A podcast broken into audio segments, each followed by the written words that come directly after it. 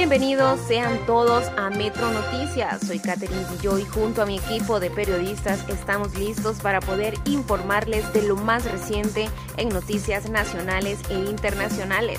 A continuación, los titulares. Aumentan los casos de violencia política en mujeres. Participación de los discapacitados en el proceso electoral. UPNFM presentará una nueva estructura en educación superior.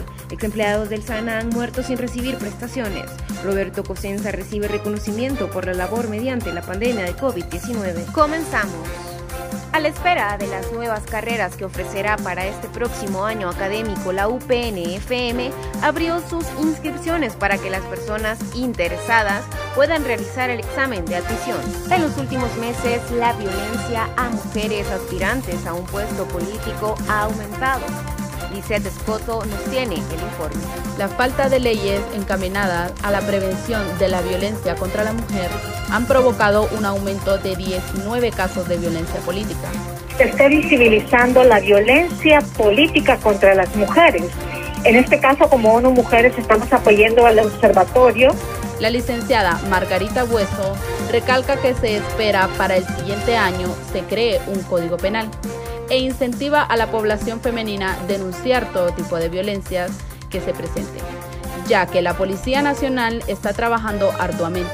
Nos informó que dichas denuncias quedan registradas para encontrar una solución pronta y alternativa a dichas faltas.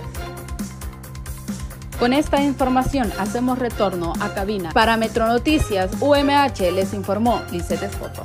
La participación de los discapacitados en este proceso electoral se ha notado.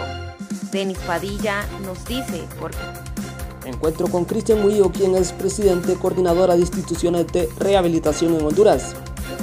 Las sectoras a reconocer la participación de las personas con discapacidad. Con esta importante información dada por el señor Murillo, donde les hace un llamado a aquellos ciudadanos que padecen de alguna enfermedad X que vayan a las urnas a votar y en sí, ya que ejercer el sufragio es un deber ciudadano. Con este contacto regreso a cabina, yo soy Denis Padilla. La Cámara de Comercio e Industrias de Cortés otorgó el reconocimiento al viceministro de Salud. Vicente Escoto nos tiene el informe. La Cámara de Comercio e Industrias de Cortés, CCIC, ha otorgado un reconocimiento al viceministro de Salud, el doctor Roberto Cosenza, por su labor incansable tras la pandemia de la COVID-19. Recibimos este reconocimiento con mucha humildad en nombre de aquellas eh, personas que ya no están. Muy agradecido y feliz con este nuevo logro que se ha alcanzado, el cual quiso dedicar a todos aquellos compañeros que en este momento ya no están presentes. Miembros del Sindicato de Trabajadores del SANA se encuentran molestos ante la falta de pago de prestaciones.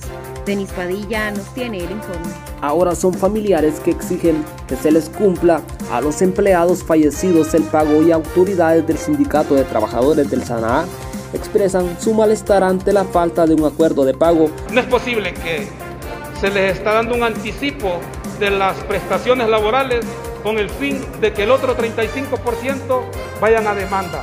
Miembros del Sindicato de Trabajadores del SANA llaman a un diálogo por parte del sindicato y el gerente general de la empresa para poder llegar a un acuerdo mutuo. Con este contacto regreso a cabina. Yo soy Denis Padilla. Hasta aquí las noticias del día de hoy. Sintonícenos en nuestro canal de Taller de Radio 1. Hasta la próxima edición.